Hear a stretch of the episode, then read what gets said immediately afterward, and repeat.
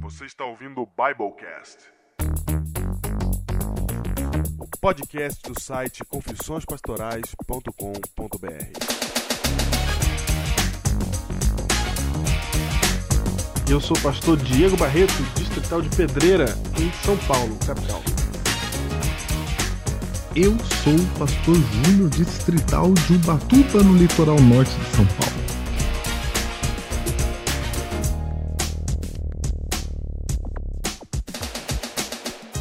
Biblecast 108. Ah, Diego, estamos até voltando a ter a conta de novo, né? Voltando até Sem olhar. conta, voltando até a conta.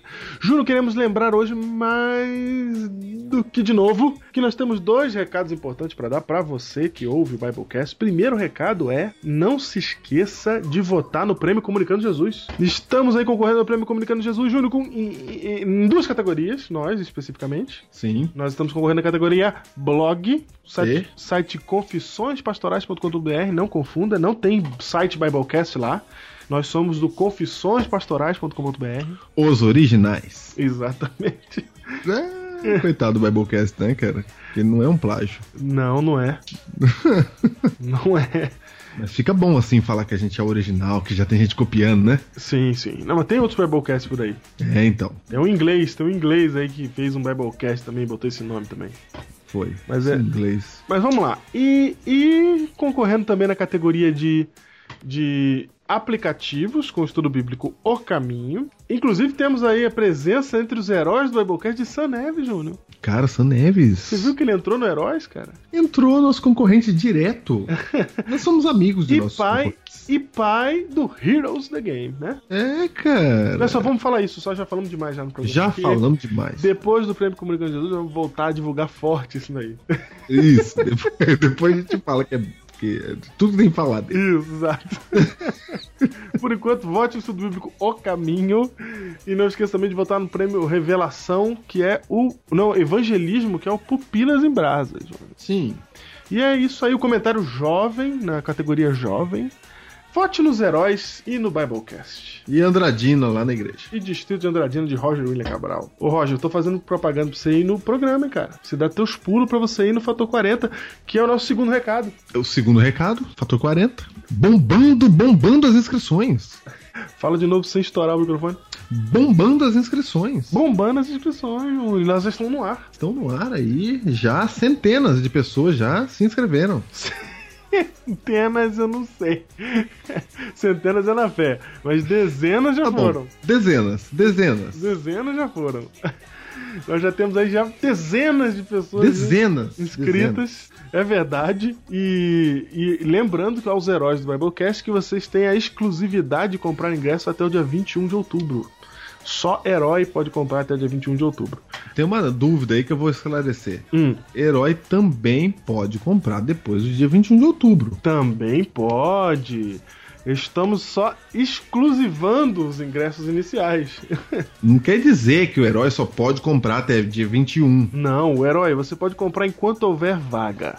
Só que nós estamos reservando para vocês a oportunidade de encherem, de serem a maioria do evento. Sim. Então a gente tá dando para vocês a vantagem de duas semanas, praticamente mais de 15 dias até, para você poder comprar o seu ingresso, garantir a sua vaga primeiro. É isso, é simples assim. É isso.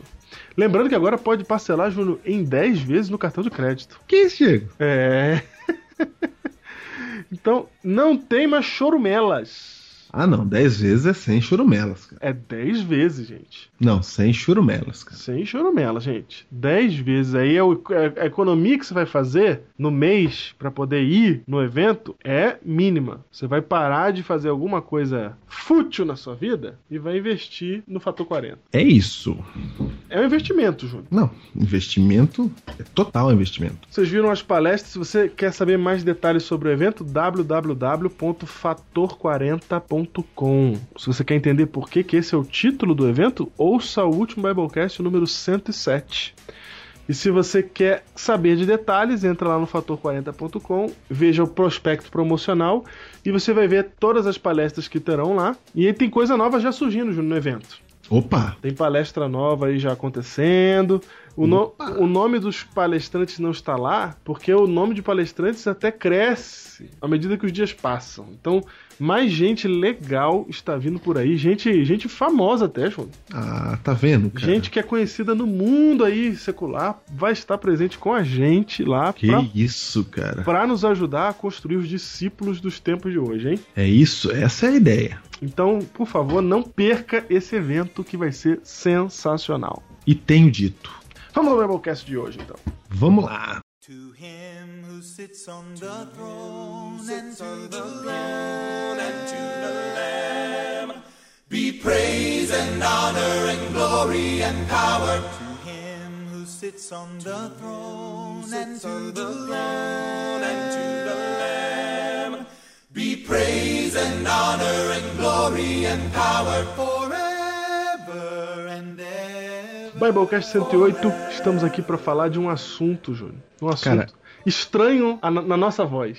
Estranho na nossa voz, mas nós não estamos aqui para proclamar a nossa voz, Diego. Exatamente. Nós proclamamos a voz da verdade. Ah, Ah. tu gostou, né? Que lindo, hein? Ficou, Não, não, né? tem que ficou estar no nesse tom. tom. Ficou no tom. Ficou no tom. Caros amigos, Vai, vamos fazer assim, você Vai. que está aí do outro lado agora, nós estamos aqui para proclamar as verdades para o tempo do fim. Você que está ouvindo o nosso programa, seja muito bem-vindo. Bem-vindo, meu amigo, minha amiga. Nesse programa, nós vamos falar sobre as verdades probantes da palavra de Deus. Ai, probante, ficou muito bom. Vai, Diego, mantém o tom aí. Sigo. Então vai, rabelamente falando, nós estamos aqui. Cabelamente falando, é muito, é muito de nicho. Para... Muito, só nós, né? Muito. Realmente sou estranho na nossa voz o que falaremos hoje. Sou estranho. Sou estranho, mas Mas por um lado vai equilibrar muita coisa, né, Júnior? vai, cara. Porque É, que tem, tem- tem gente que vê a gente de um jeito que a gente não é, é verdade. embora a gente pareça. Cara, eu vou explicar o de volta, eu vou tentar, cara. Vai, tenta explicar o de volta. É o seguinte, cara. E- Vai ser um, gran- um grande feito. Será? Vou tentar. Tô na expectativa aqui, vai. Qualquer coisa corta. É o seguinte: o conhecimento da verdade de Deus na cabeça minha e do Diego, nós ilustramos esse conhecimento. Nós acreditamos que a experiência religiosa nas pessoas ela deve fazer um caminho. Uhum. E a gente chama esse caminho, eu e o Diego conversando, de ir e voltar. Ir e voltar, exatamente. Por exemplo, quando você começou a ouvir o Biblecast, Lá no Biblecast Pedras do Joia de Moinho, quando você ouviu, lá a gente ensinou um princípio bíblico que a gente entende, que a gente compreendeu, da- que faz parte da vida cristã, de não escandalizar. Isso é o ir. E lá no Biblecast 99, a gente explicou que, mesmo com esse princípio, nós não podemos permitir que o mais fraco tiranize a igreja, que foi a tirania dos Gremlins. que foi a tirania dos Gremlins. Esse é o voltar. Exatamente. Então a gente foi e voltou. No- Agora, no que- esse, esse ir e voltar que você citou aí, Diego, Ah, é nosso. É nosso tom. é nosso tom, é isso, nosso tom é esse. É, esse ir e voltar, na verdade, não é sentido de que nós não saímos do lugar, porque quem vai e volta não sai do lugar, né? Mas não é isso nesse sentido, é no sentido de que nós estamos tentando achar o balanço certo ali, né? o equilíbrio. Então, a gente de um lado mostrou que você tem que cuidar para não ser um escândalo. E por, per- por outro mostrou que nós não podemos permitir que o escândalo seja desculpa para que o- aquele que se escandaliza manipule a igreja. Nos dois casos há uma diferença crucial, né, que inclusive foi comentado e ventilado no- é, em, em- em fóruns aí no- no Facebook. No Pedra do Joia de Moinho, o motivo de escândalo são questões é, fúteis, são questões, né? Por exemplo, a gente citou lá a questão de cinema, que é entretenimento, é, questão de joias, que é vaidade. Isso é uma coisa. Outra completamente diferente é você deixar de pregar o reino de Deus pra não escandalizar alguém. Aí, Exatamente. aí tá errado, entendeu? Então, assim, Pra você entender o que, a gente, que- o que a gente é, você tem que ouvir o Pedra do Joia de Moinho e o 99. O I A gente e o vai e voltar. voltou. Exato. E esse ir e voltar na vida cristã funciona assim: quando você descobre uma verdade extraordinária que você não sabia, Uhum, ou que você não tinha se dado conta dela, uhum. você tende a ir, você fica meio revoltado com os irmãos, entendeu? Sim, sim. Você, Você você fica descobriu bravo. uma parte da verdade, uma faceta da verdade. Por que, que me ensinaram assim? Ah, eu não- ah, rejeito tudo. Aí você não canta mais música do Inário, entendeu? Sim, sim, sim. Você não canta mais. Você fala, não quero mais saber música do Inário. Vamos, dar- vamos usar o Inário como exemplo, assim. Vamos supor assim, que você tenha descoberto na Bíblia que não precisa cantar música do Inário. Aí você se revolta. Aí, Fala, aí você fala, não canto mais música do Inário. não canto mais música do Inário. Aí você tá indo. Isso é ir. Isso. Você foi, tá rebelde. E é, né? ve- e- e é ve- vamos dizer assim, é, hipoteticamente, que é verdade. Entendeu? Você descobriu verdade. uma É verdade, mas não ela completa. Você tá vendo só um pedaço dela. Você tá indo. Quando você entendeu lá que o que legal realmente a música do Inário tem o seu lugar, você voltou. Isso. Você voltou. Você deu a mão de novo pra igreja. Você entendeu? E agora você voltou diferente. Você agora sabe por que, que essa é a posição certa. Isso, exatamente. Agora eu vou dar um outro ir e voltar. Ah, outro exemplo. Outro exemplo. Imagine que você descobriu que não tem problema usar calça sendo mulher. Você Certo. só usava saia. Uhum. Aí você descobriu que não tem problema usar calça. Aí o que acontece? Você foi. Aí você só usa calça. Agora você também usa, agora você usa a calça até pra dormir. Até pra dormir. Você não usa. Você fala, nunca mais eu posso sair. Aí Você vai, vai, vai, vai, vai, vai, vai. Enquanto você tá nesse momento, Diego, você tá indo ainda, Aham. a sua atitude de usar calça, ela é meio uma revolta. Sim. Você tá fazendo pra afrontar. Uhum. Aí você ainda tá indo. Sim, mas você tá com boa intenção, mas tá afrontando. Mas tá afrontando. Uhum. Tá- Porque você tá indo, Uhum. né? Você precisa voltar. Quando, o que que é o de volta nesse caso? É você entender por que que usa saia na igreja. Uhum. Você entendeu, aí você voltou. Quando você volta, aí você sabe o lugar que usa, você entende o pensamento das outras pessoas, você analisa. Aí você está realmente pronto pra usar a calça, Porque entendeu? você descobriu o espírito da lei. Exatamente. Você descobre o espírito da lei quando você vem de volta. Você sabe que isso acontece às vezes até, Júnior, em termos de sair da igreja, né? Às vezes, Júnior, a pessoa sai da igreja, né? Foi, ficou, foi da igreja o tempo todo, mas não entendia a religião direito. Aí ele se revolta e sai. Aí lá fora que ele redescobre Deus e volta. Aí quando ele volta, ele volta mais amadurecido, Ele volta com tudo. Aí ele volta cristão como ele nunca foi. Ele entende algumas coisas que ele não aceitava na igreja. Isso. Ele foi e voltou. Isso. E, e por um lado ele tinha razão mesmo, se ele saiu revoltado com a religiosidade. Porque ela é revoltante. Sim, sim, tinha razão. Mas a gente espera que volte, né? Aham. Ir e voltar. Conseguimos, Diego. Será que conseguimos? Conseguimos. Vamos ver volta nos e volta. comentários. Vamos ver nos comentários se eles entenderam. vamos, vamos, vamos ver no decorrer da- do uso desse termo dentro dos heróis lá, se eles estão entendendo o que, que é ou não. E o engraçado é que esse termo surgiu das cenas finais do filme Uma Mente Brilhante, né, cara? Hã, No discurso do John Nash, hã. quando ele recebe o prêmio Nobel, o discurso ele fala assim: ó, eu andei pela ciência, etc., pelo delírio e de volta.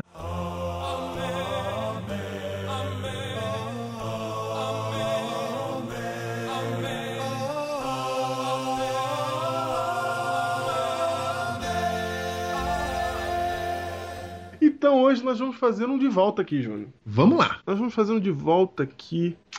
E ele começa com uma análise que. Antes de você falar isso, tem que falar o título do Biblecast. Ai, tem que falar o título, não falamos até agora, né?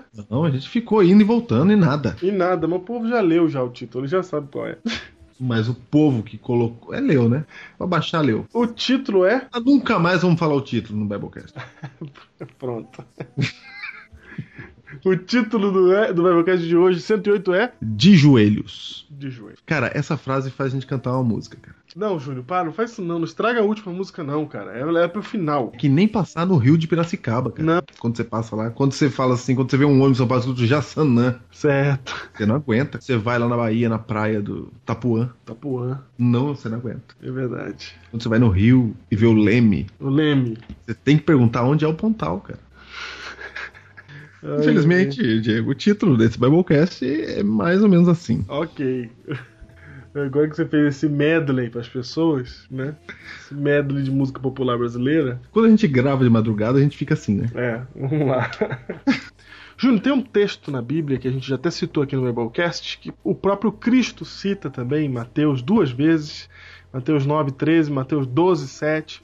E é um texto de Oséias, capítulo 6, 6, que fala assim: Misericórdia quero e não sacrifício. Que é a cara do Biblecast. E o conhecimento de Deus mais do que holocaustos. Olha aí que maravilha. Que é um texto que diz, basicamente, não estou preocupado com as regras, com as formas, com a liturgia. Eu tô preocupado é se vocês me conhecem. Eu tô preocupado se vocês são amorosos, porque aquele que me ama me- é amoroso, mas quem não me conhece É Isso mesmo. não tem amor. O que que importa se no culto tem que ter gente sentadinho lá na frente, numa posição que a gente chama de ficar na plataforma na igreja adventista? Ficar na plataforma, é verdade. O que, que importa, né? O que que importa? O que, que importa essas coisas aí? O, o que importa para Deus realmente é se nós vivemos essa intimidade com Ele, os conhecemos e por isso somos amorosos. O que que importa se eu tô ou não de gravata, Diego? O que, que importa a roupa que eu tô vestido, né? O que que importa, cara? O que, que importa, cara? O que importa eu tenho que ir de saia, se eu sou menina, no caso, Sim, né? uhum. Pra que isso? Esse texto diz misericórdia quero e não sacrifícios. E não é só esse texto que diz, diz isso, Diego. São 107 Biblecasts que a gente vem falando isso. é verdade, cara. que vem nesse tom aí, né? Vem nesse tom.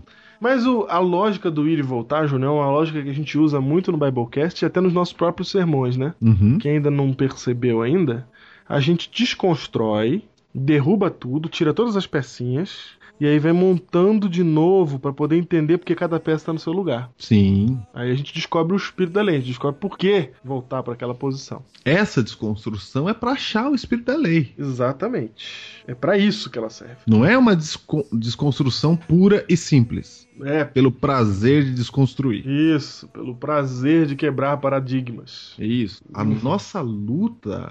Olha que oportunidade, Diego, você tá dando, cara. Hum. Por exemplo, posso falar? Pode? Eu vou falar.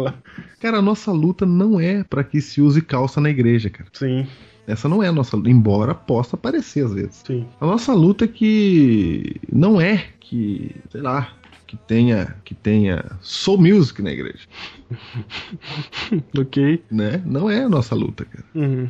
A nossa luta minha e sua, eu tô dizendo. Sim. A nossa luta não é pra chegar quebrando tudo e falar agora o culto é assim, né? Uhum. Essa não é a nossa luta. Nossa luta é outra, que você vai conhecer no fator 40. É verdade. E você que já é herói já deve saber a nuance dela. E tem mais, Diego. Esse Biblecast, ele, ele precisa, precisa dele pro fator 40. Porque a gente só pode falar as coisas que a gente vai falar lá, Diego, Uhum. se o camarada entendeu o Biblecast 108. Exatamente. Porque senão ele não vai entender. Ele, entendeu? Ele vai achar que nós enlouquecemos. Falou assim. Muita gente acha. Muita gente acha, né? Eu lembro de alguns e-mails que a gente já recebeu. Pô, então, tá entendendo? É importante a gente deixar isso bem claro aqui. Que também o de volta não é voltar pra minha po- posição que estava, não. Entendeu? É só voltar, é pegar uma direção de volta, entendeu? Porque Não, eles vão alguém te- pode ouvir isso e pensar assim: ah, eles falaram tudo aquilo, agora eles vão voltar pra trás tudo que eles falaram. Não, não tem nada a ver. Não, tem nada a ver, cara. Não tem na... Mas não tem mesmo a ver. Você A tem gente que. tá querendo é ir mais pra frente. Isso, você tem que fazer a interpretação de texto aqui, cara. Ajuda nós. Vem, vem com a gente. Então, é o seguinte: Jesus fala que ele não quer, não está preocupado com as. as- a doxologia, vamos dizer assim, Júnior? O que seria doxologia, Diego? Doxologia é aquele momento do culto, são as coisas que acontecem no culto, principalmente no culto é, principal que nós temos, que é o culto de sábado de manhã. Ah, E tem aqueles eventos, né? Que entra a pessoa, fica em pé, ajoelha e de repente canta uma- uma. canta em pé, canta sentado, ora o joelho, ora em pé, é isso? Isso, todo esse processo aí. E por que que chama doxologia? Não, daqui a pouco eu chego lá, calma aí. Você vai contar pra nós? Bom. Aguarde você que está aí ouvindo o Biblecast. Daqui a pouco. Daqui a pouco tudo sobre doxologia. Muito bem, vamos lá.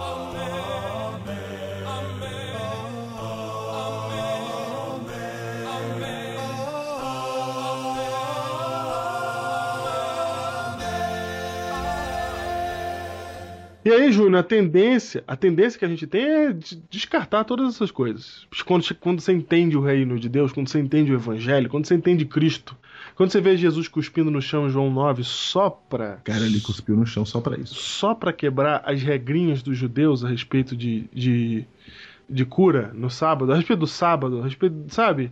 Júnior, sabia que se, se- eu tava lendo ali João 10, cara, se Jesus não tivesse cuspido no chão, um monte de, ju- de fariseu tinha crido nele. Mas porque ele cuspiu no chão, cara, só por isso os caras não conseguiam crer, porque a evidência de que ele tinha curado um cego de nascença era tão enorme que não tinha como você duvidar. Mas o fariseu conseguia. Cara, ele falou, ó, curou, mas cuspiu, mas cuspiu. Mas cuspiu, o problema dele todo foi esse, cara. Ele falou, não, não dá, ele não conseguia administrar a ideia de um cara des- ter sido curado, que era, era cego de nascença, ter sido curado, e, e por meio de uma quebra da lei deles. Ele não É, eles achavam que não podia cuspir porque podia cair na plantinha, isso era agricultura, regar a planta no sábado. Exatamente. E, e aí, em João 9, Jesus fala pro próprio cego, quando encontra ele com ele na rua, né? Eu vim para que os cegos vejam e os que pensam que enxergam não vejam. Então ele deixa claro que ele cuspiu para cegar os caras. Ele Tá fala. escrito isso, Diego? Tá escrito isso. Ele fala, eu cuspi, pros caras não entender.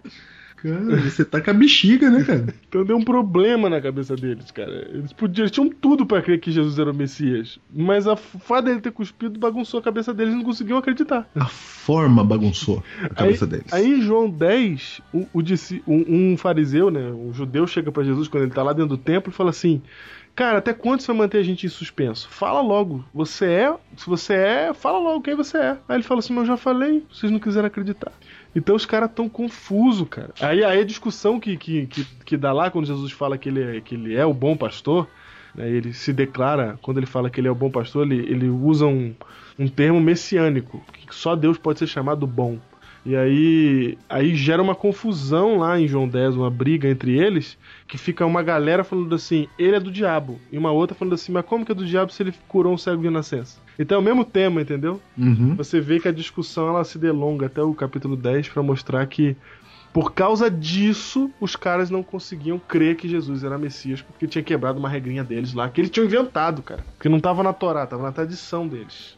Não tava no Antigo Testamento. Não tava na lei dos profetas, tava na tradição deles. Então você tá dizendo que a forma, em muitos casos, cega da glória de Deus. Não deixa ver a glória de Deus. Cega, exatamente. Ela cega muitas vezes. Mas esse é o nosso tom de sempre, né, Júnior? Esse é o nosso tom de sempre. Porém, mas, todavia, contudo, entretanto, no entanto, na verdade, certo? Certo. Conjunções adversativas. Existem outros textos na Bíblia, assim como nós entendemos que há também um outro lado desta verdade, que está revelado para nós na Bíblia e que nós temos que harmonizar. E a gente começa lá em Êxodo capítulo 3, verso 5. Ju. Nossa, deixa eu ler. Vamos lá. Diz assim: Um. E Deus disse: Não se aproxime mais. Tire as sandálias dos pés, porque você está pisando em solo sagrado. Que Bíblia que você leu aí? Li na Bíblia Mensagem, que eu tô todo pimpão com ela. ok. então, A Bíblia Mensagem é assim, uma vez que você lê, você fica todo assim, um tempinho, sei. até você voltar de volta. Até você voltar. Exatamente. Então, Júnior, você vê um- nesse texto aí que, que Deus, quando Moisés se aproxima, Deus fala assim: ó, tira a sandália do pé, porque você tá em terra santa aqui, em local santo. Manda tirar a sandália do pé, Júnior. Manda. É um ato físico de. de. de forma, é uma forma. Porque serve pra quê tirar a sandália do pé, Júnior? Pra que que serve? Na prática, serve pra quê? Na prática, nada. Quando você tá perto de Deus, o chão fica quente e queima o teu pé. Não, não, não nada. Queima a sandália, na verdade, né? Porque ali só tava queimando a sarça. E ainda não se consumia. A, a sandália era feita de quê, Júnior? Cara, Muito provavelmente couro, couro. não é? Cara, é bom. Muito provavelmente couro. E aí, será que é por causa disso que tem que tirar a sandália do pé? Por quê? Não sei, porque era pele de animal. Em memória do boi que morreu. É isso. É, não sei, cara. Por que será que manda tirar a sandália do pé? E por que que hoje a gente não tira o sapato do pé quando entra na igreja? É, mas tira o chapéu, tira o boné. Olha, tira o chapéu e tira o boné. É verdade, agora a gente tira da outra extremidade, né? É, a gente. Mas tira. A ponta de cima. Isso. Mas quem dá essa ordem, Júnior, é Deus, né? É Deus, Deus falou. Não é, Tira. Moisés, não é Moisés que chega tirando, né? Opa, Não é nenhum diácono. não é o diabo. Não, não é o diácono. É Deus que fala pra Moisés. É Deus. É, Deus fala assim: ó, tira a sandália do pé, porque aqui é terra santa. Então Deus, ele pede para que Moisés faça um ato físico, literal, que é, imprimia essa ideia de que aquele lugar era lugar santo. De, a- ali era o lugar onde estava a presença de Deus, um Deus santo. E aí, por isso, ele manda tirar as sandálias dos, dos pés. Provavelmente era uma tradição daquela época, de alguma coisa. Sandália do pé era um. um- era, um- era- era que nem a gente aqui tira tira o chapéu realmente num lugar, entendeu? Uhum. E quando você vai entrar na casa de alguém estranho, você faz menção de tirar o sapato pra não sujar. É verdade, hein? Reverência, entendeu? Você fala, não quero sujar a sua casa. É, é educado, entendeu? Esse aqui não é o meu chão, esse é o seu chão. É de bom tom. E no seu chão eu ando descalço. É, é de bom tom. Eu não. Entendeu? Eu Entendi. respeito aqui a sua casa, etc. Não vou entrar com a minha sujeira aqui. Entendi, muito interessante. E aí, cara, Deus, Deus é que pede isso, né? E engraçado que ele tá num, num, num lugar, ele tá no meio do, do, do mato lá do deserto. E ele fala: aqui agora é Terra Santa porque eu tô aqui. Então você pode, por favor, tirar sua sandália? Era como se você abaixa os seus olhos, entendeu? Uhum, Abaixa que você tá diante de Deus. exatamente. É verdade. E aí, Fica miudinho aí. fica na miúda. Fica. É verdade, Juni. E, e a gente. é, ali surge então uma- um pedido de Deus, de- uma espécie de forma, né? E se você for olhar, tanto o judaísmo quanto no Antigo Testamento, a tradição para quando alguém estava na presença de Deus ou de alguém santo, que fosse um anjo, era pôr o rosto em terra, né? Sim. Pôr, ro- pôr o rosto em terra é um sinal de humildade máxima. O cara só não enterra o rosto que não dá, então ele põe o rosto em terra. Você tem o famoso texto de Isaías capítulo 6, quando os serafins estão diante do trono de Deus Uhum. e cobrem o rosto e os pés com suas asinhas, Certo? em atitude reverente para com Deus. Reverente, exatamente. Então até no céu isso acontece. Exatamente. Só que Ele no não- é. céu eu entendo um pouco. Vai, vai. Por quê? Você não entende outro lugar. Não, não, eu entendo mais no céu. Porque no céu Deus tá lá mesmo, né? Assim, a presença. Aqui ele também tá, mas entendeu? A presença visível dele lá. Esse visível aí é entre aspas. É, essa presença de Deus é, lá no céu, ela, ela, ela tem consequências físicas pro local onde ele está fisicamente. Entendi. Você tá dizendo que a glória dele consome. Leia fisicamente, entre aspas. Quero dizer o seguinte: no céu tem, certo? Tem. E aqui ele exigiu isso de nós também, certo? A Certo? começar por Moisés, que ele, ele fala assim: ó, calma aí, você não vai chegar aqui de qualquer jeito. E é aí, Júnior, isso até justifica o que eu já ouvi de alguns diáconos. cara. Já ouvi de alguns diáconos aqui, até separei aqui um texto do pastor Marcos Botelho. Porque, Júnior, eu sempre ouvi na igreja assim, ó. é, eu vi essa frase já uma vez. Quando você vai pra igreja, você tem que ir com a sua melhor roupa Sim. porque você não pode aparecer diante de Deus, não é? Você apareceria diante do seu presidente assim, de qualquer Uhum. Vestido de jeito, qualquer jeito? de qualquer jeito. Júnior, e lendo aqui um artigo de- do pastor Marcos Botelho, que escreve aqui para a revista Ultimato, ele dá um argumento muito interessante para esse diácono aí, para É. essa ideia de que nós temos que Melhor roupa. melhor roupa porque, né, afinal de contas, se fosse com o presidente seria com a melhor roupa que tirar Deus, né? Aham. Aí Ele fala esse argumento é furado por dois motivos. Primeiro, porque pressupõe que na igreja nós vamos ver Deus e depois, quando a gente sair de lá, ele, ele, ele não vai acompanhar a gente, né? Nossa. Ele fala assim: ó, eu fico pensando que se esse diácono um dia tiver consciência da onipresença de Deus, tomará banho de calça, É de terno. de roupa, de roupa, de terra. É mesmo, cara. Deus tá em todo lugar, cara. É, cara. Mas ele fala assim que o outro furo mais grave é em relação a que tipo de respeito se deve mostrar para com Deus. Pois em Cristo Jesus não somos convidados para um relacionamento com Deus como um cidadão e um presidente, e sim como um amigo, como João 15,15 fala.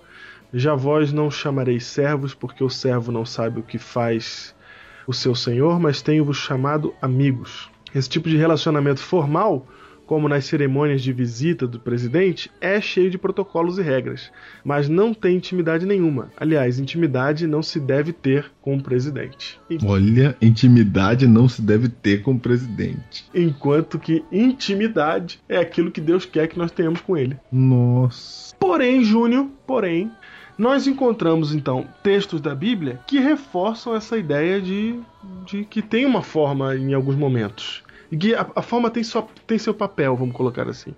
A forma tem seu papel. A doxologia tem seu papel. A gente encontra também no Novo Testamento isso, né? Encontra? Aonde? Onde? Na ceia do Senhor, cara. Digo, no episódio da ceia, ali Jesus estabelece vários, várias formas, vários rituais. Uhum. Desde a cerimônia do lava-pés, que é Certo? um ícone, é um símbolo para outra coisa, né? Ah, Que é para união, para humildade. Então ele estabelece o ícone do lava-pés. certo. e diz: Como eu dei o exemplo, eu dei o exemplo para que, como eu fiz, façais vós também. Ou seja, a cerimônia do lava-pés ela é um símbolo dessa humildade, é uma forma. A própria Santa Ceia, ela é uma- um símbolo, entende? Aham, Sim. Ela é uma forma. Come primeiro o pão, come depois o vinho, entendeu? Sim. E todo aquele ritual, aquele cerimonial, não é, que a gente faz na Santa Ceia, Aham. dependendo da sua igreja, é de um jeito aí diferente, mas tem um cerimonial em todas elas. Esse cerimonial, Diego, é Cristo estabelecendo uma forma para explicar uma verdade. Certo. A Perfeito. verdade de que a nova aliança, o sangue de Cristo agora estava presente aí com todos os homens. A forma tinha o seu papel, sua função. Tinha. O próprio ritual do santuário, estudado na famosa série Guerra nas Estrelas aqui no Biblecast, né? Aham. O santuário era repleto, era todo ele de formas e cerimônias. A disposição dos móveis, tudo, tudo era baseado na forma e na cerimônia. Quem entrava no santuário, etc. Tudo, Diego, tinha, tinha forma. Perfeito. Não podia entrar no santuário, ninguém podia, só o sacerdote, né? Aham. Não era uma bagunça. Tinha o seu papel, né, Júnior? Tinha um papel. E aí a gente vai descobrir que papel é esse, Diego.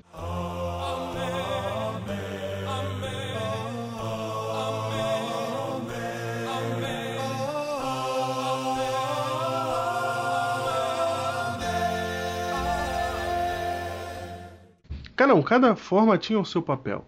No caso da forma de tirar a sandália do pé, qual que era o papel dela? O papel dela era, hum, era fazer com que Moisés entendesse a importância do evento que estava diante dele. Mas, não- mas precisava Deus falar? Por exemplo, Deus podia simplesmente falar. Acho que só de ouvir a voz de Deus já dá uma importância do que tá acontecendo dentro dele. Eu sei, mas Deus quis usar um costume de Moisés para falar: tá vendo, Moisés? Você tiraria a sandália dos pés em va- nessas ocasiões. Perfeito. Então vai tirar para mim aqui agora.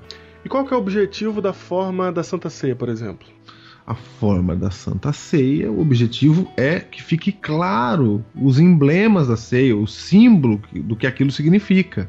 É feito tudo aquilo para causar uma impressão na mente dos participantes.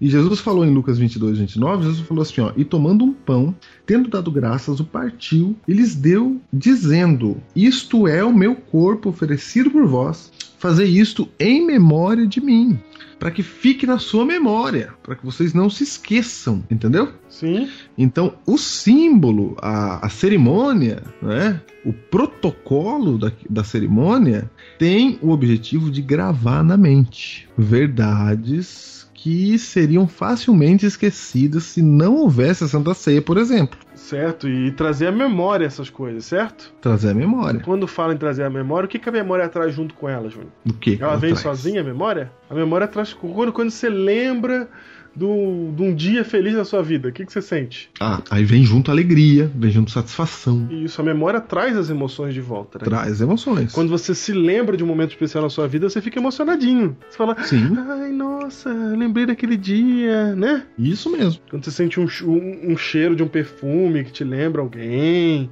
quando você ouve uma música que te lembra uma ocasião, todas essas coisas elas mexem com a gente, porque elas evocam a nossa memória, que por sua vez evoca emoções, Júnior, Opa! certo? Certo? O que nos indica, Júnior, que o motivo pelo qual existe a doxologia, agora vamos entender essa palavra, doxologia, Chegou o momento, senhores, você que estava aguardando, você que estava aguardando, é agora, hein? Espera aí, espera aí, vamos então descobrir o que significa doxologia. Vamos lá. Atenção, preparem. Agora, vamos lá. o que, que, signi- Fala, Diego. O que que significa dologi- doxo- doxologia? o que, que significa a palavra doxa em grego, Júnior? Calma, Diego, não ainda, não ainda. Atenção, atenção. Não, Vamos lá. É agora, hein? É agora, vai ser o momento da palavra. Como é que é, Diego?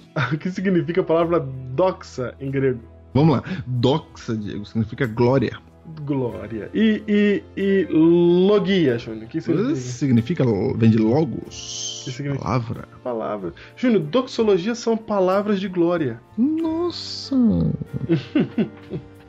E o logia é estudo, né? Que a gente traduz já, né? É, Mas é palavra sobre. Exatamente, Júnior. Então, na verdade, o que, o que é esse momento da doxologia é o momento que a gente adora a Deus, dando glória a Ele. E a Bíblia está repleta de textos que dão glória a Deus. Você tem vários textos em Salmos, você tem textos em Crônicas e vários versículos. Eu não, não tem como eu ficar lendo aqui tantos e que fala é, louvado seja o Todo-Poderoso pelos seus feitos, pelas suas obras, amém, amém, amém, né? É, louvado seja o Senhor, Osana, o filho de Davi. Nós, Sim. nós temos em Marcos, temos em Lucas, temos em Gálatas, temos em Efésios, temos em Filipenses, temos em Timóteo. Temos no Novo e no Antigo Testamento palavras de glória, doxologia, Júlio. Aquele que habita no, no céu e na- em luz inacessível, o único que é imortal, são palavras de doxologia. E essas palavras de glória, elas são ditas quando, João? Elas são ditas assim, é, no automático, elas são ditas em que sentido? Se você olhar na Bíblia, você vai encontrar essas palavras de glória, elas sempre sendo colocadas em momentos de exaltação a Deus, ou racional ou emocional. Em momentos em que a pessoa, o personagem, como por exemplo Paulo, é, ele inicia uma, uma ideia que ele vai trabalhar most- colocando Deus no seu devido lugar de glória. Eu vou fazer um exemplo aqui que não é o melhor. Então, escolhe outro já.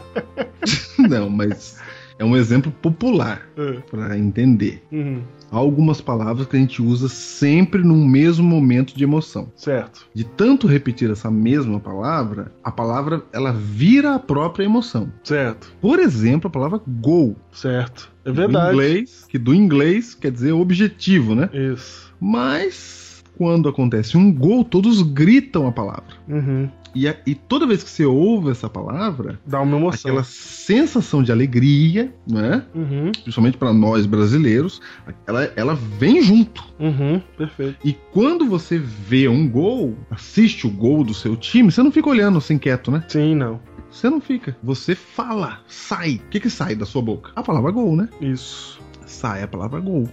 Então, é como você está dizendo, Diego. As palavras de glória para Cristo, elas são usadas em momentos de que eu quero expressar uma profunda alegria com Deus. Isso. E, e fica marcado, entendeu? Então, aquelas palavras só são usadas quando eu tenho profunda alegria. Ou quando eu vou descrevê-lo de maneira. Eu quero- Quando eu vou descrevê-lo, entendeu? Não precisa, eu, não- é, eu quero, eu quero colocar dois lugares aqui diferentes. O primeiro que é esse daí, de profunda alegria, de, de, de, de, de reação. Reação natural. Aham. E aquela também que é uma reação natural, mas é.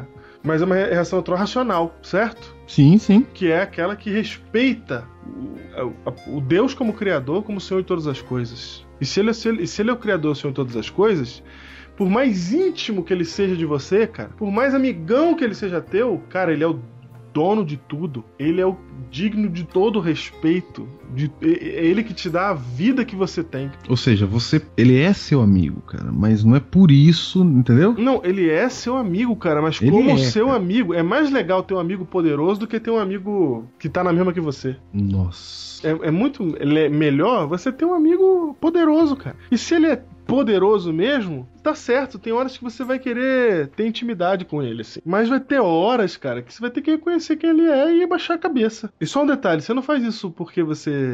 Porque você quer é, teatralizar. Você faz isso porque você quer baixar a cabeça. É, Entendeu?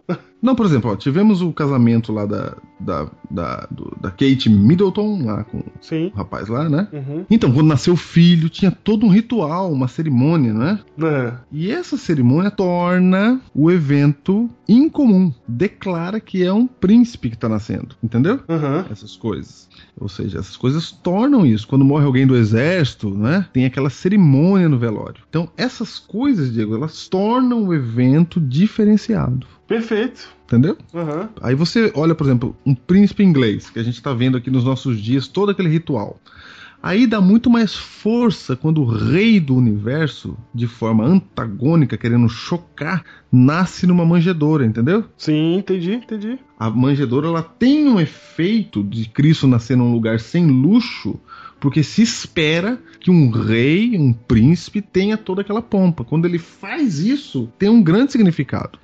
Significado que se perderia se não houvesse pompa nos reinos, entendeu? Perfeito, perfeito. Se não houvesse pompa nas cortes desse mundo, Cristo não poderia falar, não, eu nasci na manjedoura. Se não tivesse a pompa, a gente ia dizer, ah, Porque são duas coisas que você tem que trabalhar na sua cabeça. E aí entra a diferença da forma e, da, e, e do misericórdia quero. Júnior, quando ele fala misericórdia quero, a gente pensa, ele é meu amigo. Mas você não pode esquecer da outra faceta. Ele é Deus, criador de todas as coisas. ok. Você não. Ele é teu amigo, mas ele é Deus, criador de todas as coisas, cara. E o fato dele ser Deus, da gente tratá-lo com reverência, e eu não quero usar a palavra reverência do jeito que ela é usada aí de- pra pedir silêncio em culto, entendeu? Sim, não, reverência mesmo, de, de, de natural. Natural. É. Natural. Exatamente. Não é de reverência que eu tô falando, eu tô falando de de garbo, entendeu? Sim. De de atitude. Então, essa essa reverência que você trata Deus, ela, ela não é não é assim, é pra pra você se lembrar de com quem você tá falando. É pra gente, entendeu, Diego? Aham, perfeito. Você se lembra que. Porque senão você começa a achar que. Você esquece quem ele é. Você esquece os atributos, você esquece quem é Deus. A gente não pode esquecer. Não, exatamente, não podemos. a gente- e a gente esquece, cara. A prova de que a gente esquece é que o Lúcifer esqueceu. Esqueceu, é isso. Então, aí que tá. O problema é bem lá no alto. Mas ele começa aqui nos detalhes. Exatamente. Então, assim, é, eu, vou, eu vou dizer como é que é isso na prática, mas só pra você entender um pouco mais, por que, que a gente ajoelha, Júnior? Porque quando a gente tá na presença de Deus, cara, a gente cai de joelho. Não é que a gente ajoelha porque tem que ajoelhar. Não é porque Deus precisa falar assim, ó, tira a sandália dos pés porque o lugar que você tá é santo. Não precisa falar isso, cara. A gente cai de joelho. A gente já. É é automático, cara. Se Deus. Se você tá, se você tá na presença de. Cara, como é que você fica quando você tá na presença de alguém famoso, Júnior? Sem jeito, né? Cara, no, no mínimo, sem jeito. No cara. mínimo. É. No mínimo, porque se você for muito fã dessa pessoa, você fica tremendo, seu coração bate mais rápido, sua boca seca, não é? É, porque tem um. Ela, tem uma- é uma imagem que você tá vendo na sua frente. Exatamente, cara. E essa imagem traz várias emoções. Emoções que vão mexer com você. A mesma coisa acontece quando você tá na presença de Deus. Então, se a gente tá entrando na presença de Deus, guardadas as devidas proporções. guardar as mesmas proporções. E, eu- e como o pastor Marcos Botelho bem falou, nós estamos sempre na presença de Deus, sim. Mas a gente não adora ele o tempo todo. Por exemplo, Júnior, porque tem coisas que a gente faz que, embora a gente tenha que fazer tudo para a honra e glória de Deus, não são atos de adoração estrita. Por exemplo, eu parei para adorar. 100% adoração. Não, eu posso adorar a Deus é, até atendendo o telefone. Eu posso adorar a Deus. Eu posso adorar a Deus mexendo na internet. Eu posso adorar a Deus lendo um livro. Eu posso adorar a Deus de várias maneiras. Mas quando eu paro para adorar, este é um entrar na presença diferente. Não que eu não estava na presença dele, mas agora eu estou tomando plena consciência e fazendo uso de todos os meus sentidos para me colocar na presença de Deus. E aí, nesse ato, naturalmente, eu me chego a ele de uma maneira que exige uma doxologia. É porque nós não somos religiosos o tempo todo, Sim, entendeu? nós somos espirituais, A gente não fala solene o tempo todo. físicos e intelectuais. Exato, Eu não chego em casa e falo, "Ô, querida Gislaine, eu acabo de adentrar em nosso lar, que Deus preparou para que tenhamos felicidade. E por isso, gostaria de recebê-la e de com um abraço e um beijo, porque o dia todo foi um dia trabalhoso, um dia es- é, estressante, mas a sua presença diante de mim suaviza todos os meus pesares. Não, não é assim, gente. Graças a Deus, não. Não, não é, cara. Não é assim. Né? E a gente já falou desse nosso jeito de sempre falar assim com Deus, né? Já. Então a gente tá no de volta. E isso a gente já falou com outras palavras, né? Excelsa, presença. A gente já falou contra, né? O. Como é que é o nome? Imbuídos. É, A então. gente já falou contra tudo isso aí. Agora a gente tá voltando pra você entender que tem uma parte que a forma é importante. É importante. Você falou um negócio muito legal aí, Diego. Você falou que, que a forma existe para que todos os seus sentidos prestem atenção naquilo. Isso. Por exemplo, quando você vai numa peça de teatro, tem peça de teatro, Diego, que não entra atrasado. Ah, Chegou atrasado, não entra mais. Pode ter ingresso, pode ter o que você quiser. Não entra mais por quê? Porque o ato de entrar no meio tira a atenção de outras pessoas. certo. Atrapalha. Então não entra mais atrasado. Aham, perfeito. Entendeu? perfeito. Acabou. Então veja só, a luz é só no palco, né? Aham. O restante tá tudo escuro. O que, que, você- o que que é isso? Tô criando um ambiente de presta atenção ali. Uhum. É só ali, mais nada, Uhum. né? Perfeito. Fique atento. Então, às vezes, ao- as formas. Tá todo mundo falando na igreja. Aí entra um grupo de pessoas lá na frente, entendeu? Uhum. E se põe de joelhos. Uhum. Se põe de joelho, ficou bom, né? Se põe, ficou bom. Ah, Ficou bom. E isso faz o quê? Chama atenção pra o que vai acontecer ali. Sim. Entendeu? Sim. E, É e- bem melhor do que ficar, gente, é casa de Deus, reverência aqui. casa de Deus. inclusive, eu acho que esse é um dos problemas, porque a gente fica pedindo reverência e aí, como se fosse uma regra a ser seguida. E aí a gente para de sentir a naturalidade que a reverência tem que ter. Perde a emoção. Perde a emoção, perde a emoção. Inclusive, Ah, é, Não, você foi profundo, porque aí a gente não entende mais o que, que é isso. isso. Inclusive, a própria galera que entra na plataforma normalmente entra sem emoção. Já não sabe mais de nada. Já entra, que- é, o que, que tem que fazer? Entra, ajoelha, aí faz uma oração. Eu, eu, eu, eu tenho uma, uma curiosidade mórbida de Hum. saber o que, que as pessoas oram quando se ajoelham Nessa naquela oração. plataforma. Nessa oração né? de joelho? É, é. Ai, imagina, hein, gente? Eu sei que eu oro, mas eu quero saber o que, que as pessoas. Porque Você ora. eu. Tem gente que só mexe a boca, eu acho. Tem gente que fala assim, acho, acho- acho- amém. Ele tá preocupado mais na hora de falar amém pra todo É, mundo ouvir e- e levantar ao mesmo tempo Isso. do que com a oração. E os outros estão tensos, pensando assim: que horas que ele vai falar amém? É, ninguém tá orando nada. Porque o mais importante é levantar juntinho, É, pra ficar bonito. pra ficar bonito. Então, Aí. Eu digo, aí é engraçado, mas esse levantar juntinho, entendeu? Aham. Esse ensaio é ele que traz essa, essa beleza protocolar. Bele- Beleza, você falou a palavra certa, porque beleza, quando a gente faz algo belo pra Deus, a gente tá dizendo que ele é ele é, para ele é todas as coisas. Aham. E a gente tá dando o nosso melhor pra ele, entendeu? Então, tudo isso faz parte. Só que a gente deixou isso se perder porque às vezes até por culpa desse pensamento que o culto tem que ser um culto racional, a gente simplesmente oblitera todo e qualquer tipo de emoção.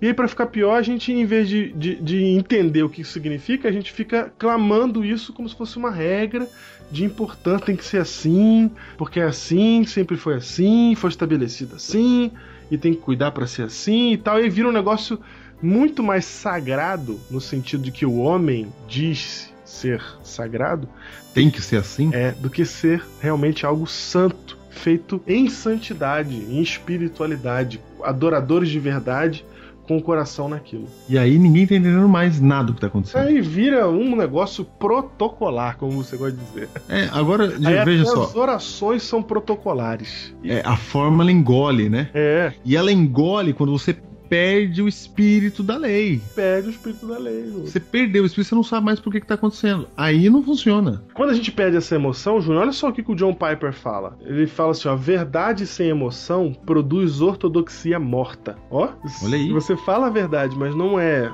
Sai, não sai do seu coração, cara, a ortodoxia é morta. E aí, uma igreja cheia de admiradores artificiais, como pessoas que escrevem cartões de aniversário genéricos pra viver. Mas. Imagina uns caras que escrevem cartão de aniversário pra. é- A profissão dele é escrever cartão de aniversário. Sei. Como é que vai ser? Vai ser meus parabéns a você, É. muitos anos de vida. Cara, no, no trigésimo tá, meus parabéns pra você, muitos anos de vida, muitas felicidades. É os caras do Ligue Mensagem, né? Cara, por outro lado, o John Piper continua. Emoção sem verdade, ó, porque dá pra também ir pro outro lado também. Só emoção, né? Tem um monte de igreja que é só emoção. Só grito, só barulho. E isso, ele fala assim: emoção sem verdade produz agitação vazia e cultiva pessoas superficiais que se recusam à disciplina do pensamento rigoroso. Mas a verdadeira adoração vem de pessoas que amam profundamente a doutrina verdadeira. Então, entendeu? Eles amam profundamente Aham. eles têm um amor por isso. E esse amor, essa emoção, ela é manifesta por meio dessa doxologia, por meio desse momento em que nós vamos adorar a Deus. A gente vai cantar pra ele. Imagina só, cara, eu vou cantar pra Deus, cara. Aham. Entendeu? Tem que ser grande, né? Cara, eu vou cantar pra Deus, sabe? Sabe, você vai cantar, você vai se apresentar, só que é pra Deus o negócio. Aí Agora eu vou eu vou- me ajoelhar porque ele tá aqui. E aí, então isso- essas coisas se tornam é, partes até emotivas que deveriam ser numa naturalidade de um culto verdadeiro. Olha que legal. Doxologia, cara, não é coisa só de igreja. Porque a da igreja, como a gente perdeu essa verdade dela, Ah, entendeu? Aham. A gente começa a ficar contra isso e a gente acha que isso é coisa de crente. Sim.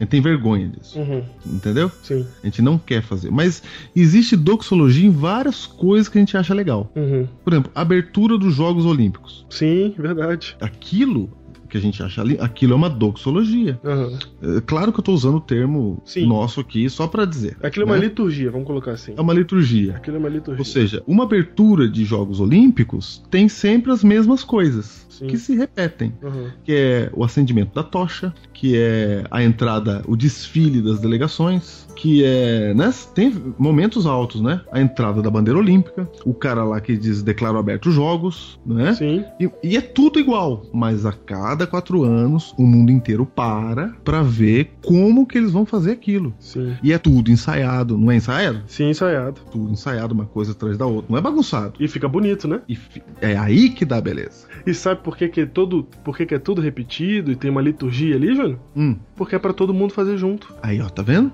Então o objetivo da liturgia na doxologia é que todos participam, participem juntos em uníssono, adorando esse Deus, cara. Olha aí que coisa. Então eu não vou cantar sozinho e eu vou dar meu solo. É, é, é todo mundo junto, cara. Cantando a mesma música. É a gente. ju- São, é a união das vozes, cara. Sabe quando, can- quando canta o hino do Brasil? Hum, Com a mão no peito, sei. todo mundo junto, e é bonito, a gente fica emocionado? Aham. Cara, é isso. Uma fanfarra é, que entra desfilando, entendeu? Uma fanfarra poderosa, grande. Sim. Que tem ali no começo as balizas ali, tem que marchar, entendeu? Uhum, Um exército marchando, é um bloco inteiro. uhum, Os bravadores fazendo ordem unida, né? uhum. Então tem a beleza da organização. Exatamente. Tem. E eu gostei que você falou que essa beleza está em essa, essa liturgia, ela existe para que todos olhem juntos ao mesmo tempo.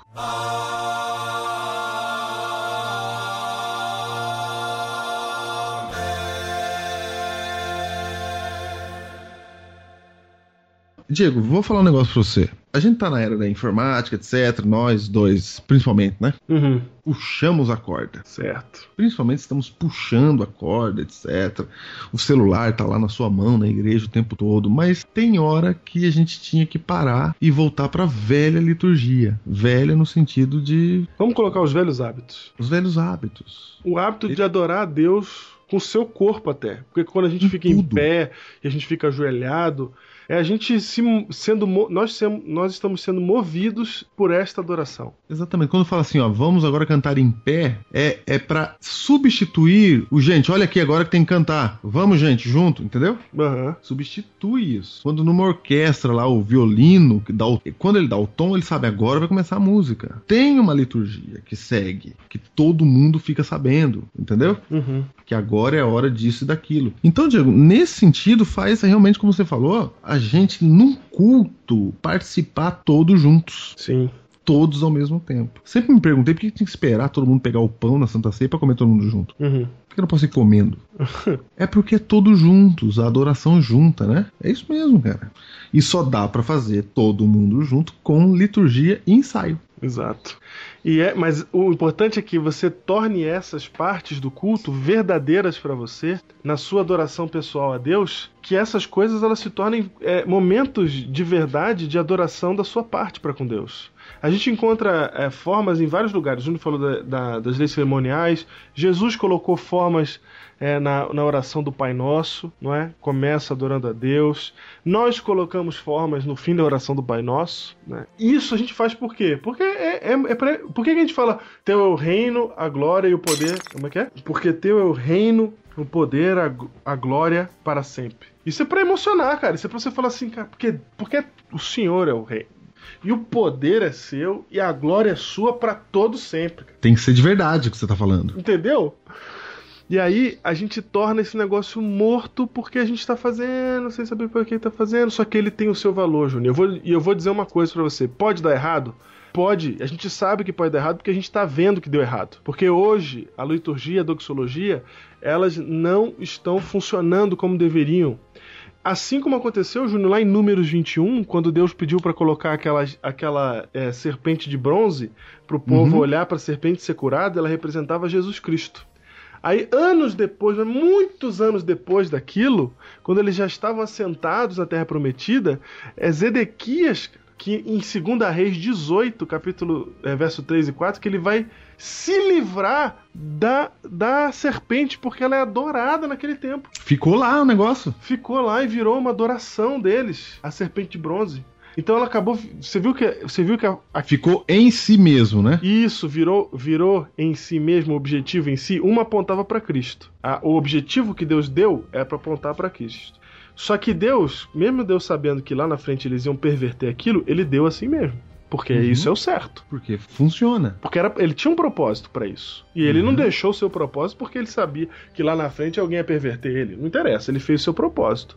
Aí as pessoas começaram a fazer daquilo um fim em si mesmo e tornaram aquilo um problema que o rei Zedequias teve que se livrar, teve que, que- que- que derreter essa serpente, porque as pessoas estavam adorando como se fosse alguma coisa.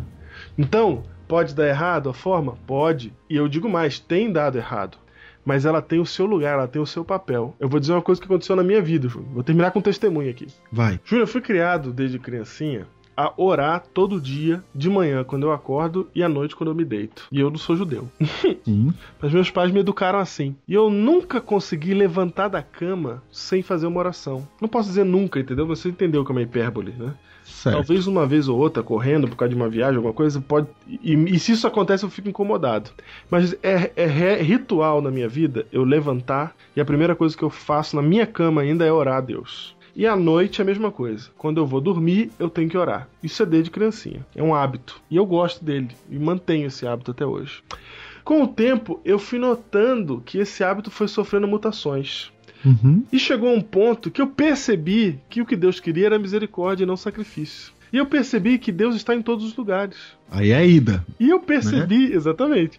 E eu percebi que Deus ouve minha oração até quando eu tô tomando banho no banheiro, cara. Olha, olha que legal, Diego. Você não perceberia essas coisas se antes você não tivesse participado da liturgia. Exatamente, é verdade. É verdade. Ela foi a base para eu questionar. Ela foi a base para você questionar isso. Exato. Então, para você entender a manjedoura, é preciso você ver como que os príncipes são tratados. Exato, é verdade. Para dar valor para a manjedoura. Perfeito. Para você dar valor para uma vida, para um culto que a gente faz diferente hoje, mais moderno, para você dar o devido valor, você tem que entender a liturgia, a doxologia. Senão você não entende, você não dá o devido valor. Perfeito. Senão é a luta errada, Isso. que não é a nossa luta essa. Que transforma o- a coisa num fim. É, exatamente. Vocês falam, não, tem que fazer sem plataforma, tem que fazer assim solto. É. Mas você, pra falar que tem que ser solto, você tem que primeiro entender e viver. Cara, isso é muito legal. A liturgia. Então, e eu comecei a entender que Deus falava comigo em todos os lugares, que ele estava comigo em todo lugar, entendeu? Eu comecei a entender isso. E aí comecei a conversar mais com Deus. Então, extrapolei. é, nesse ponto, a minha espiritualidade melhorou, porque eu entendi que para orar eu não precisava parar e ficar parado e me ajoelhar para orar. Que eu podia orar onde eu estivesse, como eu estivesse, andando na rua, falando com ele, dirigindo o carro. Eu podia orar e falar com Deus e estava ali tendo intimidade com ele. E isso é verdade, isso aconteceu na minha vida. E aí, o que aconteceu? Começou a acontecer de eu chegar muito cansado em casa, deitar na cama e falar assim: Ah, Deus ouve minha oração deitado. Sim. E eu falava assim: Deus, tô cansado pra caramba. hoje eu vou só fazer essa oração aqui. Muito cansado, muito cansado, Deus e tal. E eu tava muito cansado mesmo. Aí aconteceu que nos dias que eu já não estava tão cansado, eu já fazia a mesma coisa. Porque eu comecei a pensar assim, não tem problema, né? Não tem problema. E não tem mesmo. E aí eu percebi, Júnior, que com o tempo aquela minha oração diária ela tinha se desvalorizado porque eu não estava de verdade parando a minha vida para me concentrar completamente em Deus. Às vezes eu estava mais concentrado no sono, no cansaço. E aí eu percebi que eu estava falando com quem eu estava falando. Eu falei, cara, calma aí, com quem eu estou falando, cara? É meu amigo, eu sei, mas com quem que eu estou falando aqui, cara? Cara, na prática você vai parando de orar, né? E aí eu percebi, cara, que eu, preci... eu precisava ajoelhar. Cara, Foi quando eu entendi que a forma não é pra Deus. Que a gente não faz isso pra agradar a Deus porque ele se sente bem quando a gente faz a doxologia. Eu percebi que sou eu quem preciso da doxologia. Eu percebi que eu preciso me ajoelhar. Que o motivo pelo qual a gente se ajoelha, não tô dizendo que você tem que orar sempre ajoelhado, não. Eu só tô dizendo que o motivo pelo qual a gente ajoelha é pra gente lembrar que a gente está diante do Deus Todo-Poderoso. É pra gente lembrar que agora a gente vai falar com aquele que fez os céus e a terra. O ato de se ajoelhar é pra mim, é pra eu não esquecer com quem eu tô falando. e não pra Deus, né? Não é pra Deus, cara. Não é que Deus só atende a oração de alguém que se ajoelhou. Não, cara. Ele atende todas. Não é é pra que a minha adoração seja melhor, porque eu tenho consciência de com quem eu tô falando. Porque eu me coloco no meu devido lugar de criatura e o meu lugar é cara no chão. Então, mas olha só, é pra mim, não pra Deus. É pra mim, cara. E Deus não, a- não é afetado pela nossa falta de fé, por exemplo. É, não é. Quem tava sendo, Ele, conti- ele continua me amando. quem tava sendo afetado era eu. Agora a gente é afetado. É.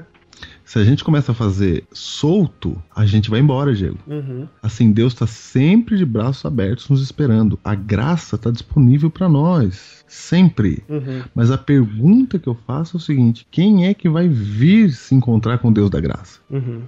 Porque a gente tá num mundo aqui que a gente não vai pra Deus, cara. É como se o banquete estivesse pronto, né? A mesa do banquete sempre tá lá disponível pra nós. Todos os nossos sentidos nesse mundo são atraídos pra outras coisas. Exatamente. Agora, se você não não pratica a religiosidade, que é do que a gente tá falando hoje, né? Uhum. Coisas de igreja, né? Ir no culto, a quarta e sábado. Se você não pratica, Uhum. você não vai pra mesa que está posta pra você. É a gente que não vai, cara. A gente vai pra cada vez mais longe. Isso. Quando a gente não vai no culto de quarta, por exemplo, a gente pensa, ah, não preciso ir pra igreja, eu posso orar em casa aqui. É verdade, Pode. cara, só que você tá anulando um encontro semanal com Deus que tá marcado aí todo, toda semana. O problema tá em você, não, não em Deus. Deus ele te ouve mesmo. Vai. A minha pergunta é até quando você vai continuar buscando a Deus? Exatamente, porque você vai soltando, vai soltando, vai soltando, vai soltando. Você não se amarra mais. É. Cara, por exemplo, ó, pra gente dar valor à graça, Diego, a gente primeiro entendeu a lei. Uhum. A E gente, o dá, pecado. val- a gente dá mais valor à graça porque a gente entendeu uma vida de lei, de guarda dos mandamentos. Uhum. Aí a gente entende que somos salvos pela graça. Hum. Nossa, isso dá uma alegria maravilhosa, né? Uhum. E é verdade mesmo. Mas agora, para nós continuarmos amando esse Deus, Deus colocou ali os dez mandamentos, as instruções dele. Deus falou assim: ó, tá vendo, gente? Então faz assim que você vai continuar vindo me ver. Porque como a gente já falou no Biblecast, que falou lá do não dá pra servir a dois senhores, Uhum. a gente não consegue. Não dá pra servir a dois senhores. A gente acaba escapando. Uhum. A nossa atenção vai embora. Você tá com o celular ligado durante o culto, olhando pra ele, ok, te- entendeu? Uhum. a sua atenção vai embora. Vai embora. Ah, mas aqui- eu tô, na verdade, eu tô aqui no celular, mas eu tô vendo uma coisa do sermão que ele falou. Vai embora. Uma hora vai embora. Sim.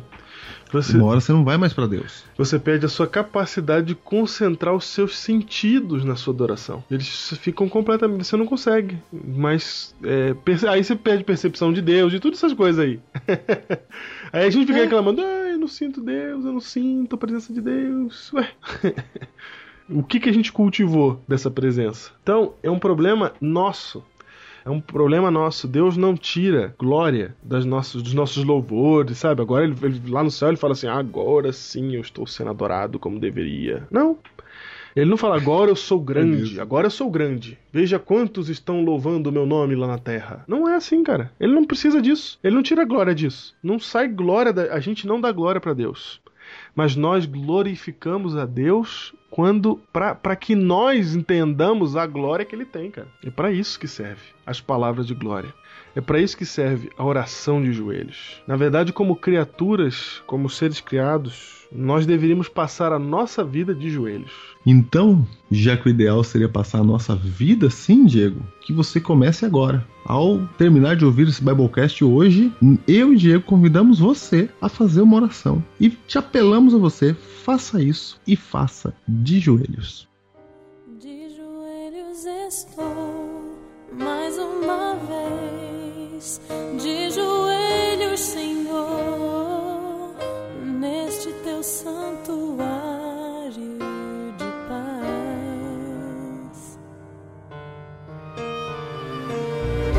Venho aqui te pedir mais uma vez. Me ajuda, Senhor, me ajuda a vencer todo mal.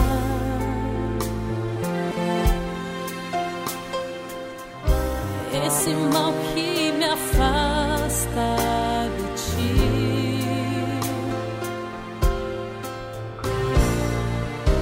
e que me faz passar tantas noites sem dormir. Me devolve o sono, Senhor, me concede a paz, tua paz, me concede a paz.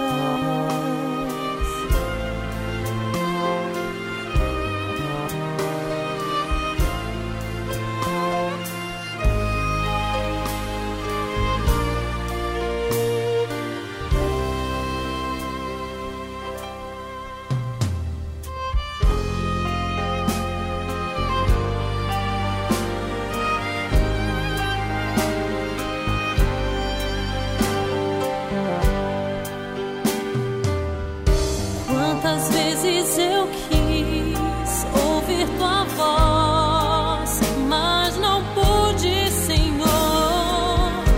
Eu estava ocupada demais.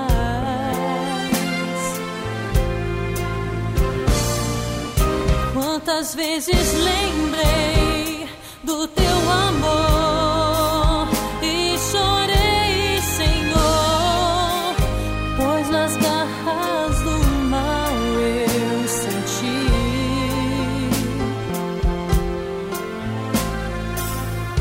Quão distante eu estava de ti.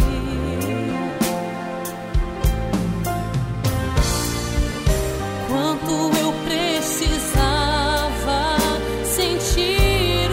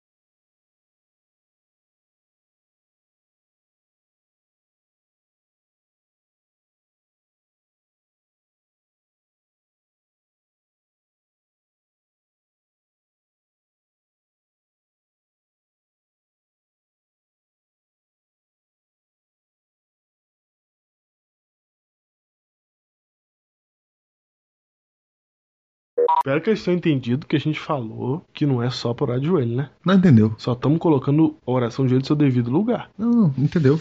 Tum, tum, tum, tum, tum, tum, turum. Bom, xi, bom, xi, bom, bom. Ururu. Então, vamos lá. Deixa eu ajeitar minha cadeira aqui. Nossa, essa cadeira sua tá difícil, cara. Hoje, É, cara. enquanto eu falava, não. Não tá assim. Enquanto eu falava? É. Sério? Pô, peraí. Miséria. Ficar com dor na coluna duas horas da manhã, eu tenho que ficar com esse banquinho que não tem apoio nas costas por causa de Júnior. Falar, viu? Cara, mas é muito hostilidade para comigo. É. Aí quem assistiu o filme todo, né? Não vamos dar aqui spoiler. É certo, de um filme pré-histórico já. Sim, mas Tá certo, vencedor de Oscar. tá certo, tá certo. E De de 2004 o filme, tá? Lá vem o Diego de novo, o jovenzinho. O jovenzinho. Ai, é muito ciúme. Filme de 2004, cara. Certo. 2004 faz tempo já, cara. Faz 10 anos quase. Ah, sim, sim, sim. Eu tinha 20 anos quando isso aí foi lançado. Tá vendo? Era um. Nossa. Realmente, faz muitos. Faz Você tinha quantos anos? 26. Aí, ó. Viu? Aí, ó, tá vendo? Vamos lá, Júnior. Vai. Então vamos lá. Vai, vai, Diego. Vai, vai, vai. Eu nem sei pra onde eu vou mais, cara. Ai, às 1h50 da manhã fica assim. Ai, cara. Ritmo, ritmo.